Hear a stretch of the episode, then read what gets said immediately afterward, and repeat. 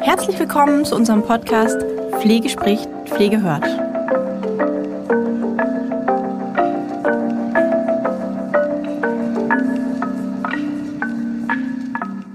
Herzlich willkommen zu unserem Podcast Pflege spricht, Pflege hört. Ihr hört es schon wieder, einmal mehr ist nicht die Frau Ruchnewitz der Podcast-Host, sondern ich. Ich bin der stellvertretende Geschäftsführer der Höherakademie und mein Name ist Christian Karl. Und ich begrüße auch heute einmal mehr den Herrn Holger Ohm. Herzlich willkommen, Herr Ohm.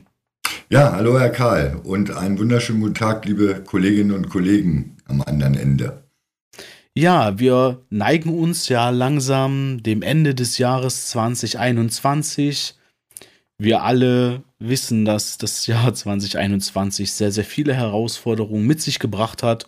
Und ja, wir wollten die Zeit jetzt einfach mal nutzen und mal ein bisschen nach, nach, nach äh, in die Vergangenheit zu schauen, mal zu schauen, was ist denn 2021 in der Pflege so passiert. Und wollen natürlich aber auch dann einen kleinen Ausblick in 2022 geben, was wird sich denn auch verändern. Ja, äh, dazu ist natürlich äh, wichtig, dass ich das nicht als Monolog mache, sondern dass wir ähm, da einfach ein Stückchen weit drüber sprechen können. Und wer wäre da besser geeignet als der Herr Ohm? Und von daher, ja, Herr Ohm, was war 2021 Ihrer Meinung nach am also, also klar, Corona ist, ist klar, aber ähm, was auch da sozusagen gibt es ja unterschiedliche Nuancen. Ähm, was war 2021 da für Sie das prägendste Erlebnis oder das prägendste, was sich in der Pflege da irgendwie äh, getan hat? Ja, zum einen, äh, Dankeschön, Herr Karl, äh, für die Einleitung. Zum einen fand ich es ganz, ganz wichtig zu sehen, wie viele tolle Kolleginnen und Kollegen ich noch habe, die trotz der enormen Arbeitsbelastung unter den Corona-Bedingungen in den Einrichtungen äh, die Stange gehalten haben, die meisten, und immer noch engagiert sind, trotz der hohen Arbeitsverdichtung und den ja, Umständen drumherum, äh, ihre Arbeit jeden Tag gewissenhaft durchführen. Auch in den äh, Fortbildungen, ob die online waren oder teilweise live, dass das Engagement für mich erkennbar war, zeigt mir doch, dass das ein toller Beruf ist, der den Leuten Spaß macht. Auch wenn es natürlich Einschränkungen gibt in manchen Bereichen, muss ich sagen, äh, dass die, der, der Nachwuchs, die Nachwuchsförderung noch verbessert werden könnte, äh, dass wir viele Engagierte, was ich zumindest erlebt habe, Herr Karl, äh, Teilnehmer an den Weiterbildungen der Praxisanleiter hatten, die sehr engagiert sind, aber immer wieder vor ja große Herausforderungen gestellt werden aufgrund der Personaldecke, aufgrund ja nicht vorhandener Unterlagen, die schon lange hätten fertig sein müssen in den Einrichtungen. Ich sage nur Stichwort betrieblicher Ausbildungsplan, äh, Ausbildungskonzept angepasst an die Generalistik. Und das war schon mal eine Hausnummer. Das alles jetzt für die Praxisanleiter und auch für die anderen im Zug mit der Generalistik wo man jetzt die äh, Teilnehmer ja aus dem zweiten Jahr äh, seit kurzem hat. Dann natürlich die ganzen Rahmenbedingungen aufgrund der persönlichen Einschränkungen aller Menschen durch Corona bedingt. Dann die Politik, die versucht hat, den Pflegeberuf ein bisschen mehr in Anerkennung zugutekommen äh, zu lassen. Ich sage nur Stichwort äh, Pflegemindestlohn seit 1.7 dann die nächsten Steigerungen, die da kommen, wenn wir über 2022 reden, was sich da noch ändert. Äh, also da bin ich ganz begeistert davon, was äh, ihr, liebe Kolleginnen und Kollegen, da für tolle Arbeit geleistet hat. Und da ziehe ich meinen Hut, den ich leider nie aufhabe, vor euch natürlich. Äh, das war so etwas, was ich ganz wichtig fand. Sehr positiv fand ich auch, dass die Anerkennung in der Öffentlichkeit doch meiner Meinung nach äh, sehr stark nach oben gegangen ist, dass man die Forderungen unterstützt. Äh, wenn ich jetzt sehe, die Streiks zum Beispiel äh, in einigen Bereichen, ich sage nur mal, Berlin war ja eine bestimmte Gruppe von euch, die im Krankenhaus tätig ist, äh, am Streiken, hat dort, glaube ich, einiges erreicht, weil auch die Öffentlichkeit und die Politik da unterstützend äh, oder positiv sich zugeäußert haben zu den Forderungen. Das heißt, äh, die Pflege spricht wirklich, nicht nur hier wir bei Hör. Wir hören zu, aber wir sprechen auch und das müssen wir wieder. Wir müssen unsere berechtigten Forderungen äh, weitergeben, nicht nur im kleinen Kreis unter uns diskutieren und über die Rahmenbedingungen schimpfen. Und das fand ich sehr, sehr positiv in diesem Jahr, dass das einfach auch nach außen von euch getragen wird. Das sind so ganz, ganz wichtige Aspekte für dieses Jahr. Äh, was mir auch noch positiv aufgefallen ist, ist, äh, ja, die Denkweise hat sich bei vielen geändert, dass man sagt, ja, ich kann immer nur meckern. Ja, das war früher so. Jetzt auch mittlerweile, was kann ich dafür persönlich tun? Und dass jeder von euch im Kleinen auch an Verbesserungen äh, der Arbeitswelt seiner persönlichen aktiv mitgearbeitet hat dass man die Arbeitgeber ein bisschen auch dazu gebracht hat, die Bedingungen, ich sage mal betriebliches Gesundheitsmanagement, ernster zu nehmen. Das ist euer Verdienst, dass das so weit gekommen ist. Das haben keine Politiker gemacht, keine Betriebe von sich aus oder wenige. Das ist euer Verdienst, dass ihr aktiv da was eingefordert hat. Und äh, Herr Karl, das ist für mich das prägnanteste in 21 bisher gewesen, dass die Mitarbeiter, Mitarbeiterinnen in der Pflege aktiv mitarbeiten an Verbesserungen, an Veränderungen. Und nicht nur äh, gesagt wird, ja, die Politik muss machen oder der Arbeitgeber muss machen, sondern dass man selber auch bereit ist, dafür was zu tun. Aktiv. Und das habe ich in den letzten Jahren etwas vermisst davor. Und vielleicht ist das ein positiver Aspekt der Pandemie. Natürlich die Einschränkungen auch im persönlichen Bereich für die Pflegekräfte, das hat man auch gemerkt. Äh, die unterschiedliche, ja, wie soll ich das nennen, Handlungsanordnungen äh, äh, von den Behörden in den einzelnen Regionen, Bundesländern oder Kommunen, das hat es auch uns Dozenten sehr schwer gemacht, wenn wir dort Teilnehmer aus verschiedenen Bereichen hatten. Äh, das war noch etwas, was bei der Pflege nicht so gut ankam, dass man das nicht gesagt hat, das muss für alle gleich sein. Na, egal, ob die Zahlen in dem einen bei X sind und in dem anderen beim Y. Und da diskutieren wir ja auch gerade drüber, aktiv, wo jetzt die Fallzahlen wieder so hoch gestiegen sind wie noch nie. Die Krankenhausbetten, Berlin hat ja die Charité schon runtergefahren. Äh, ähm, die ja, Standardeingriffe machen nur noch Notfall- und Covid-Patienten. Bayern hat den Katastrophenfall ausgerufen. Da werden wir uns, glaube ich, in 22 noch mit der Thematik die Pflegekräfte sehr mit beschäftigen müssen. Und der Sprecher der oder der Vorsitzende von den äh, Intensivmedizinern, der hat auch ganz deutlich gesagt, wenn wir jetzt da nicht was tun, dann bricht uns der Intensivbereich weg. Und da darf ich vielleicht ein bisschen Schleichwerbung für einen Podcast machen. Dazu hat eine Teilnehmerin auch mal eine Frage gestellt, die ich da gerne ausführlich beantworte, wenn es darum geht, wie kriegen wir Personal für Intensivstationen, die bereit sind, diese schwere Arbeit dort zu machen, die ja noch besondere hohe Anforderungen stellt. Ja? Mhm. Da greife ich direkt mal ein. Also die Folge die könnt ihr nächste Woche hören. Die kommt nächste Woche tatsächlich hier auf unserem Podcast, denn ähm, wie ihr ja wisst, haben wir seit ähm, Oktober ein neues Format. Das nennt sich Ask Holger. Und da nehmen wir die Fragen von euch, also aus der Community auf, die uns über Instagram, Facebook oder so stellt und wir beantworten die. Und es ist tatsächlich so gewesen, dass wir sehr, sehr viele Einsendungen bekommen haben. Also nochmal danke dafür.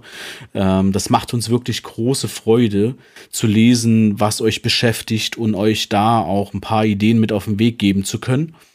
Und jetzt war es aber so, dass eine Frage dabei ist. Wir haben uns selbst ja ähm, am Anfang Gedanken gemacht, was können wir, wie können wir uns da begrenzen im Sinne von, Zeitbegrenzung, wenn wir wollen, dass, ähm, dass, dass das Format auch hörbar bleibt. Und deswegen haben wir gesagt, wir wollen zehn Minuten Zeit geben und dann soll die Frage abgeschlossen beantwortet sein. Jetzt haben wir eine Frage bekommen, die ist so umfangreich, dass wir ähm, gesagt haben, da machen wir eine eigene Folge draus, die ist in zehn Minuten nicht abhandelbar. Und ja, die hört ihr dann nächste Woche und da geht es eben genau um das Thema, was der Herr oben gerade angesprochen hat. Ähm, ja, aber ich habe da noch mal eine, eine, eine, Frage zu den. Wir haben ja jetzt also, wir haben in 2021 natürlich auch sehr immer noch sehr viel auch online unterrichtet und waren eigentlich ganz froh, dass wir auch ja früh im Jahr muss man schon sagen auch wieder äh, in die Präsenzschulung gehen konnten und das hat uns natürlich sehr gefreut. Was sind denn so für Themen, die, die Sie so in den Schulungen auch wahrgenommen haben? Was hat denn 2021 mal abgesehen von der Corona-Pandemie? Dass die natürlich sozusagen monothematisch sehr, sehr im Fokus stand, ist auch, glaube ich, mhm. klar. Alleine schon deswegen, dass ähm, die Pflegekräfte die ersten mit waren, die geimpft werden mussten, die Bewohner, die geimpft werden mussten. Ähm, das war eine belastende Situation auf jeden Fall. Aber was gab es denn noch, was jetzt 2021 ähm, wirklich sehr zentral war? Äh, sehr zentral war natürlich der Personalmangel und der unterschiedliche Umgang mit Personalmangel in den einzelnen Betrieben. Das war also etwas, was ich sehr markant fand, dass man, wenn man natürlich in den Pausen oder man hat mal Zeit gehabt in der Schulung, äh, äh, einfach für so eine kleine Diskussion, äh, wie gehe ich mit äh, Personalknappheit um? Äh, die Stellenschlüssel. In den Krankenhäusern haben wir ja seit 1. Januar diesen Jahres äh, auch für die anderen Bereiche gewisse Personalgrenzen, die eingehalten werden müssen, nach Durchschnittswerten, die man ja sehr schwer transparent äh, den Teilnehmern, den normalen Pflegekräften vermitteln kann und wie das bewertet wird und was passiert, wenn die unterschritten werden. Äh, dass die Einrichtungen da ganz unterschiedlich mit umgehen. Die einen haben sich überhaupt nicht dran gestört. Die anderen Krankenhäuser haben dann einfach Betten gesperrt und dann wurden einfach weniger Patienten versorgt. Hat man geguckt in Bereichen, wo eben nicht so notfallmäßig die Station voll sein musste. Und in der Altenpflege, da kommt das ja erst, das sprechen wir vielleicht später noch an, dass sich da ja auch was an den Personalgrenzen ändern wird. Äh, da hat man einfach gesagt, ja gut, wir müssen bestimmte Mindestmengen haben, irgendwie kriegen wir das schon hin und hat ganz, ganz oft, ja, ich sage mal, vielleicht nicht mit adäquaten Mitteln dafür gesorgt, äh, dass gewisse äh, Personalschlüssel eingehalten worden sind, eben auch gegen arbeitsrechtliche Bestimmungen verstoßen. Die Mitarbeiter haben das natürlich mitgemacht, weil sie gesagt haben, unsere Bewohner oder Patienten in der Altenpflege, in der ambulanten Pflege müssen versorgt werden.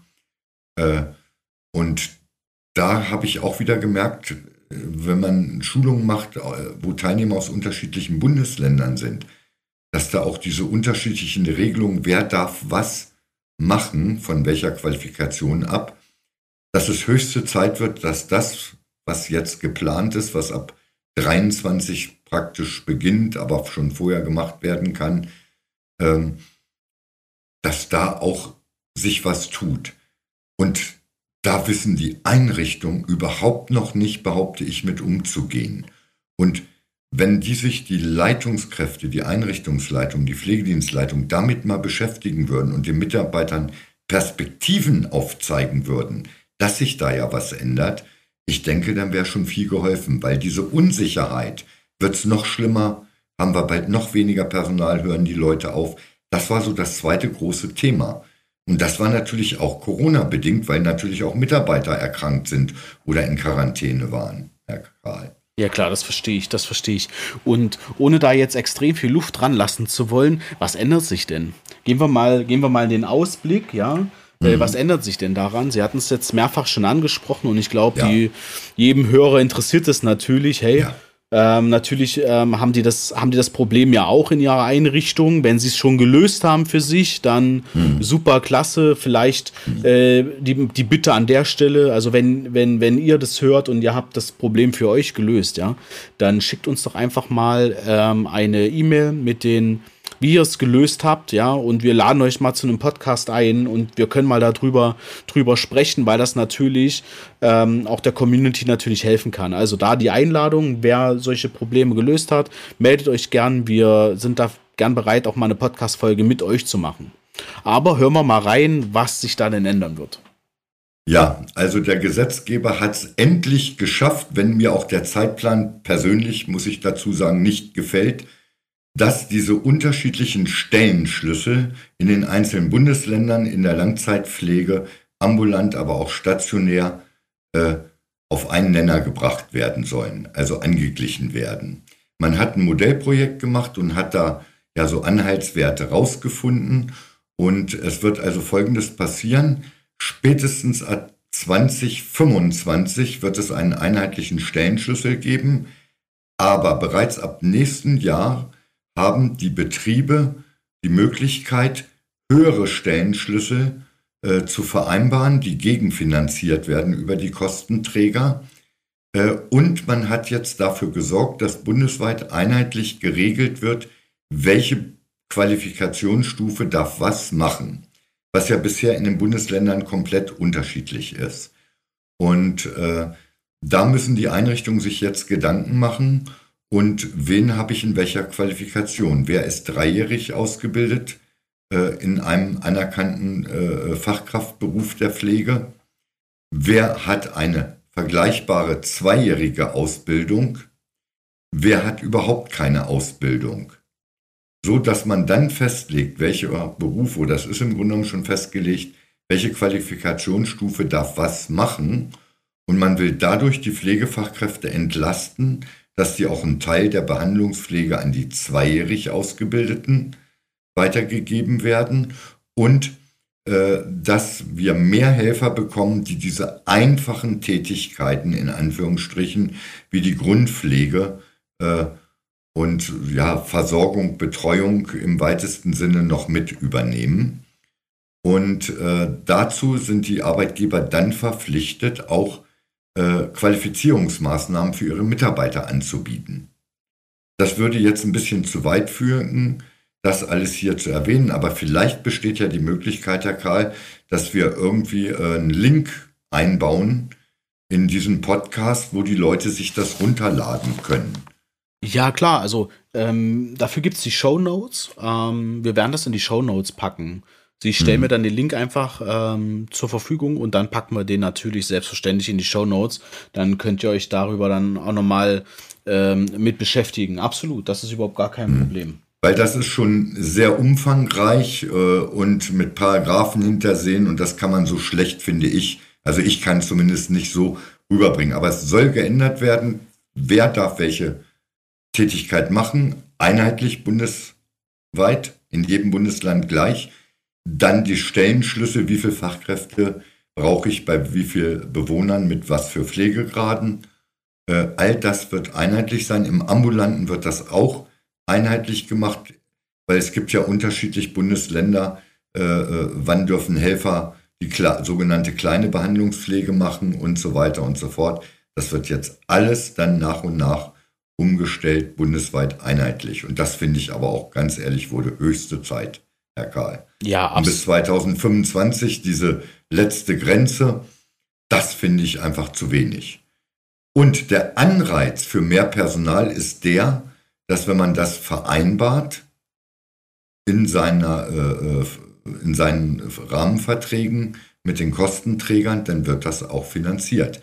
Wenn ich sage, gut, ich nehme mehr Fachkräfte, wie ich brauche, dann kriege ich die auch finanziert. Das heißt, das ist ein Anreiz auch zu gucken, vielleicht über Sonderförderung, Wegebau und ähnlich, was es da alles gibt, gute Helfer zu Fachkräften zu qualifizieren und sie dann über diesen dann verstehenden Schlüssel zu beschäftigen, um einfach die Qualität der Versorgung mindestens zu erhalten bzw. nach oben zu bringen.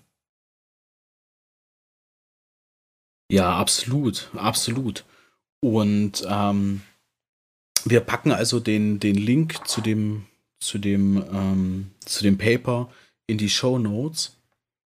Und gibt es denn in für 2022, wenn wir jetzt einmal in der Zukunftsperspektive sind, gibt es denn für 2022 noch weitere angekündigte Änderungen? Ja, Pfle Pflegereform 2022. Vielleicht wollen Sie kurz was zu der Pflegereform sagen. Was, was, wird sich, was wird sich daraus ergeben in 2022 und worauf sollten sich jetzt die Hörer vielleicht innerhalb der nächsten ähm, ja, Wochen auch nochmal konzentrieren im Endsport sozusagen. Ja, es geht natürlich darum, auch die Finanzierung der Heimunterbringung, der Eigenanteil der Bewohner, der begrenzt wird. Äh, dann ist natürlich die Frage, aus welchem Topf wird das denn finanziert? Äh, es sind natürlich Erhöhungen auch der Pflegeversicherung, denn nicht unwahrscheinlich. Das hat die letzte oder noch am, ja, wie heißt es so schön, geschäftsführende Regierung alles angestoßen, aber meiner Meinung nach ist das noch nicht komplett eingebaut und vor allen Dingen der Öffentlichkeit bekannt gegeben. Die meisten wissen gar nicht, wo kriegt denn eine Pflegeeinrichtung das Geld her, wenn der Bewohner auf einmal einen sehr reduzierten, festgelegten Anteil nur noch zahlt, wo die Kosten ja wesentlich höher sind. Also das sind Sachen, die da passieren im Hintergrund, wo die Gesetze noch hinterlegt werden müssen. Äh, ich nenne das mal mit Durchführungsbestimmungen. Ich bin kein Jurist, ich weiß nicht, ob das so passend ist. Äh, also wie das im Einzelnen durchgeführt wird. Der Pflegemindestlohn ist auch äh, festgelegt, dass der wieder steigen wird nächstes Jahr im Sommer oder September. Da bin ich aber jetzt, verzeiht mir, liebe Kolleginnen und Kollegen, nicht ganz sicher. Entweder zum 1.7. oder zum 1. September gibt es da die nächste Steigerungsstufe. Das müssen einige Einrichtungen auch noch äh, ja, berücksichtigen und gerade die Ambulanten, für die ist das auch nicht ganz so einfach äh, mit der Gegenfinanzierung, wenn nicht gleichzeitig die Summen für, die, äh, für den Leistungskatalog, die Punktwerte oder die äh, äh, Summen, die hinter dem Punktwerten stehen, wenn die nicht angeglichen werden. Da ist auch noch nichts veröffentlicht. Also mir ist nichts bekannt, wie das denn laufen soll. Ja, also die Pflegereform auch für die Krankenhäuser äh, kommt da einiges auf die zu. Ähm, es sollen noch weiter Betten abgebaut werden. Das heißt, man guckt, welche Klinik wird nicht mehr profitabel arbeiten. Ähm, man ist am Überlegen, das ist aber nur als Denkanstoß drin, die ja von den Kommunen beziehungsweise Ländern oder Bund finanzierten Investitionskosten der Krankenhäuser, die ja nicht über die Einnahmen abgedeckt werden, auf eine andere Finanzierungsart zu stellen. Ähm, ja, mit den Stellenschlüssel und dann Auswirkungen auf die DRGs, also die Einkommenserlöse der Krankenhäuser für ihre Leistungen, äh, ist nochmal ein Thema, weil bisher noch nicht konkret genannt ist, wie das ja aussehen soll, wenn dort Streichungen, Kürzungen erfolgen äh, und nur das neutrale Buchprüfer das prüfen und melden müssen, aber und dass es Konsequenzen hat, aber welche, das wird dort auch in der Pflegereform genauer angegeben, die aber noch in ihren inhaltlichen Ausstattung noch gar nicht so beschlossen ist, Herr Karl, in allen Punkten. Also alles, was man zur Pflegereform 2022 dazu zählt. Okay, also habe ich rausgehört, dass die Leser in den nächsten fünf Wochen da einfach am Thema dranbleiben sollten. Ja. Damit man eben auch ähm, herausfinden kann, was sich dann da dann konkret ergibt. Ja, dazu mhm. vielleicht der Hinweis, dass wir natürlich, wenn sich da ähm, was tut, das auch auf unseren sozialen Kanälen auch veröffentlichen werden, also auf Instagram, Facebook und LinkedIn. Also wenn ihr uns da folgen wollt, dann macht das super gern. Und ja, ähm, wir sind eigentlich auch schon ziemlich weit vorangeschritten. Deshalb nochmal die Frage, ob es vielleicht noch irgendwas ähm, in 2022 geben wird, was wir auf jeden Fall in dieser Folge noch drin haben sollten. Und ähm, ja, die, das ist die Frage. Ja, denke schon, äh, Herr Karl, weil wir wissen alle, die Fortbildungspläne fürs nächste Jahr werden oder sind schon erstellt in den Einrichtungen.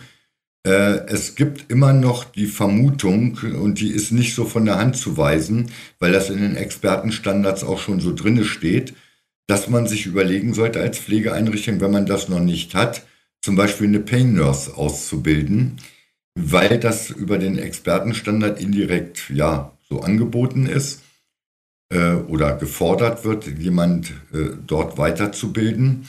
Und äh, der BPA und die anderen Interessenvertretungen und die Kostenträger und der medizinische Dienst, äh, der das schon lange fordert. Es soll wohl jetzt konkret werden. Ob das denn schon direkt Anfang des Jahres wird, das bezweifle ich noch, aber vielleicht bis Mitte des Jahres. Und wenn man denn schon vorgearbeitet hat und die Konzeption den entsprechend auch die Umsetzung der Forderungen nachweisen kann. Ich bin immer ein Freund von vorausschauend arbeiten. Wenn sich was andeutet, kann ich mich doch schon mit dem Thema beschäftigen. Das ist nicht so wie mit den Winterreifen, da wartet man bis erste Schnee oder Eis ist und dann fährt man hin und muss dann zwei Tage, drei Tage oder länger warten. Ich habe meine schon drauf. Na, obwohl bei uns in Göttingen, wo ich lebe und da, wo ich hinfahre, bisher auch noch kein Eis und Schnee war.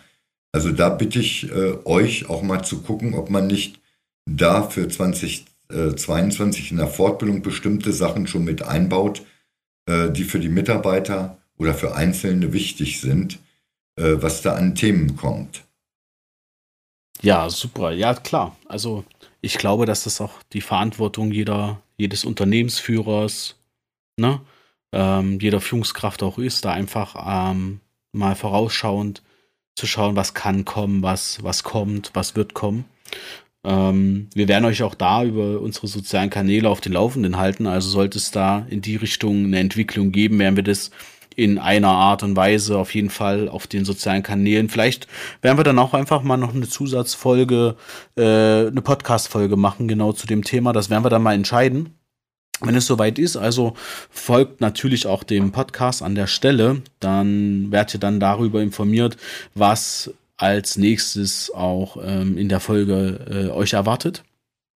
Ja, dann denke ich, wenn nicht noch irgendetwas ist an der Stelle für 2022, frag nochmal, gibt es noch irgendwas, was unbedingt rein muss in diese Folge? Nein, ich denke nicht, äh, Herr Karl, da haben wir so die wichtigsten Sachen gesagt. Alles andere wird sich ergeben äh, situativ bedingt. Das hat auch mit der neuen Politik, also mit unserer neuen sich derzeit bildenden Regierung, denke ich, zu tun, wo die noch Schwerpunkte setzen, die sie schnell umsetzen wollen in der Gesundheitspolitik. Da schauen wir einfach mal. Okay, wollen Sie denn unseren Hörern noch, noch irgendwas mit auf den Weg geben, bevor wir die ähm, Folge beenden? Natürlich. Äh, bleibt bitte alle gesund, macht weiter so tolle Arbeit wie bisher, liebe Kolleginnen und Kollegen. Und ich freue mich auch, äh, demnächst wieder euch mit meiner Stimme äh, zu beglücken, aber auch vielleicht einige von euch wieder in Veranstaltungen, entweder online, in Webinaren oder live vor Ort zu treffen und da den Austausch persönlich zu machen. Ja, da schließe ich mich natürlich an. Ich wünsche euch natürlich auch alles, alles Gute, äh, viel Gesundheit und wir hören uns tatsächlich nächste Woche schon. Nächste Woche sind wir beiden wieder zu hören. Also Schaltet gern auch nächste Woche ein und bis dahin, gute Zeit. Ciao, ciao.